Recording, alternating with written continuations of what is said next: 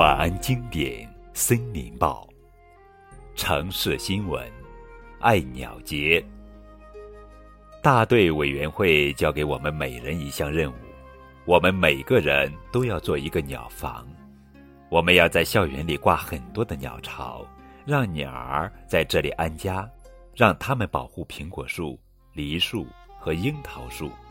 只要有害虫爬上树梢，鸟儿们就会把它们消灭干净。等到学校欢度爱鸟节的那天，每个学生都会把自己做的鸟房带到庆祝会上。我们商量好了，鸟房就是我们参加庆祝会的入场券。熟悉的脚印。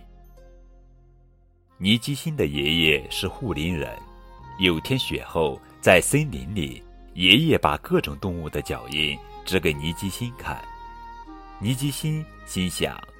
我干嘛要学着认识动物的脚印呢？我长大以后要开飞机。一次，尼基辛带伙伴们从森林中的近路回家，他们在雪地上你追我赶，一会儿看见一只狐狸，一会儿又被野山羊吸引了，不知不觉的就迷了路。孩子们都怪尼基辛出了个馊主意，可是他却一声不吭。尼基辛想。我怎样才能带大家走出森林呢？他大声喊，可这里只有风的回声。就在这时，尼基辛发现雪地上有一行熟悉的脚印。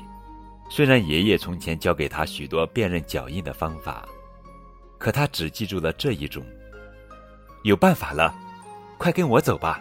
孩子们跟着尼基辛沿着脚印走啊走啊，一直来到一座小木屋前。这是护林人的房子，屋旁有一条大路，沿着大路走，不多久便抵达了村子。孩子们问尼基辛：“你是沿着哪种动物的脚印带我们回来的？”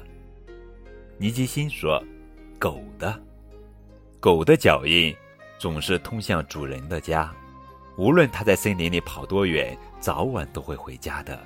这是爷爷告诉我的。”森林通讯员。佩尔米亚克。